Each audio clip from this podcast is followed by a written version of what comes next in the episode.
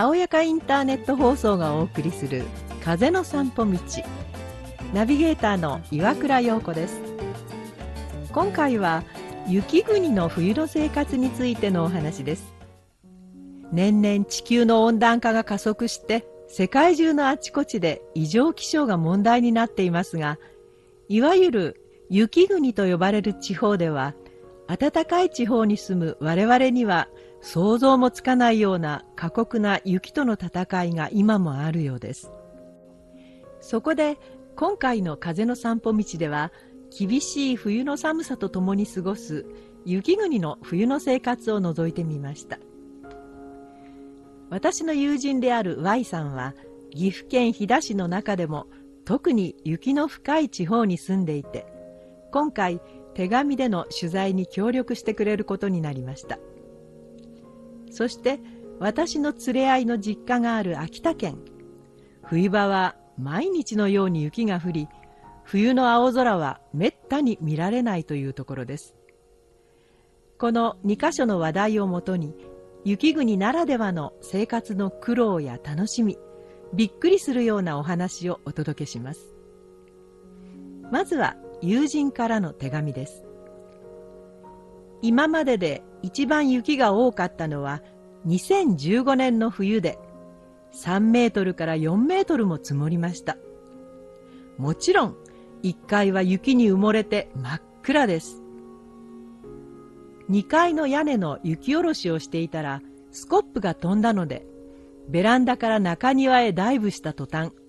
雪の中にズボッと沈んでしまい亀のように水平移動して何とか脱出できました。結局そのスコップは春まで行方不明のままでした。ちなみに雪下ろしを業者に頼むと1回で3万から5万ぐらいかかるそうです。でもせっかくきれいに雪下ろしをしても明日になればまた積もってますからね。大変です。それに自分で雪下ろしをしたとしてもその雪を指定された雪捨て場まで運ぶのが一苦労だとも聞きました。雪国の主要道路は除雪車が通るので道路の雪は取り除かれますが除雪車から吐き出された雪が道路の両側に壁を作るため道路に面した家の前には泥の混じった雪の壁ができてこれまた大変です。それに除雪車が通った後はぬかるみ状態で雪がきれいだとは言い難い風景です。お手紙から冬の苦労話その1夜の屋外は放射冷却でマイナス10度から15度になるので寝る前には水道の水を細く出しておいたり水道管から水を抜いたりします。これは水道管が破裂するのを防ぐためですが金属を素手で触るとくっつくので注意が必要です。おおドライアイス並みですね。それから冬場は家の入り口が凍って開かなくなったり水道管やお風呂が破裂したりするので長期の留守はできないとも聞きました。苦労話その2お風呂上がりのまだ湿った髪のまま外に出ると髪が瞬時に凍ってハリネズミのような頭になるそうです。さらにもう一つ。廊下に出しておいたみかんがカチカチの冷凍みかんになっていたこともありました。昔読んだエッセイの中に雪国の冷蔵庫は保温庫の役目をすると書いてあったことを実感した出来事でした。冷蔵庫の室温はだいたい2度から8度ぐらいなので部屋の温度が零下になる雪国では確かに冷蔵庫の中の方が暖かいですよね。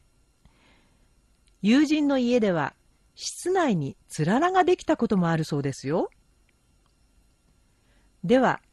そんな強烈な寒さを快適に過ごすための暖房費は一体どれくらいかかるのでしょうか？まずは Y さんの手紙から。暖房はファンヒーターと暖炉と薪ストーブを使います。家族だけだとお風呂込みで1ヶ月の灯油代は10万円くらい。薪は庭と山から切ったものを使うので0円ですが手間がかかります。薪を購入すると1ヶ月で6万円くらいかな。乾燥してある木材は高いので生の木材を買って自分で乾燥させる人もいます。こんなにも苦労の多い雪国の冬ですが素敵な体験や楽しいこともたくさんありそうです。まずは Y さんのお手紙から。湿気の少ない気候なので雪がサラサラで月光に照らされるとダイヤモンドのようにキラキラ輝いてそれはそれは素敵です。晴天の朝の放射冷却できらめくダイヤモンドダストの輝きも感動的な風景です。子供たちにとっては豊富な雪での雪遊びやスキーなども大きな楽しみでしょう。それでは最後に雪国の冬の食についてお話ししましょう。まずは Y さんの手紙から。春にとって缶詰にしておいたたけのこやゼンマイわらびふきなどの山菜を食べます。これは私も以前送っていただいたことがありますが貴重な冬の食料をいただいてしまったのですね。申し訳なかったです。一方秋田の冬の保存食は何といっても漬物です。中でも名物のハタハタという魚と野菜を麹で漬け込んだものが有名です。でも何でも漬物にしてしまうので塩分の摂りすぎで成人病になる人が多いとも聞きました。今は昔に比べれば流通が良くなったので若い人たちには昔ながらの保存食はあまり必要でなくなったかもしれませんね。今回取材をしてみて厳しい冬を乗り越えるために雪国の方々がさまざまなご苦労や工夫をされていること。そしてその中でも楽しい体験や素晴らしい感動があることなどがとてもよくわかりました。取材に協力してくれた Y さん。本当にありがとうございました。Y さんとすべての雪国の皆様に素敵な春が訪れますように。今回の風の散歩道は雪国の冬の生活についてお届けしました。それでは次回もお楽しみに。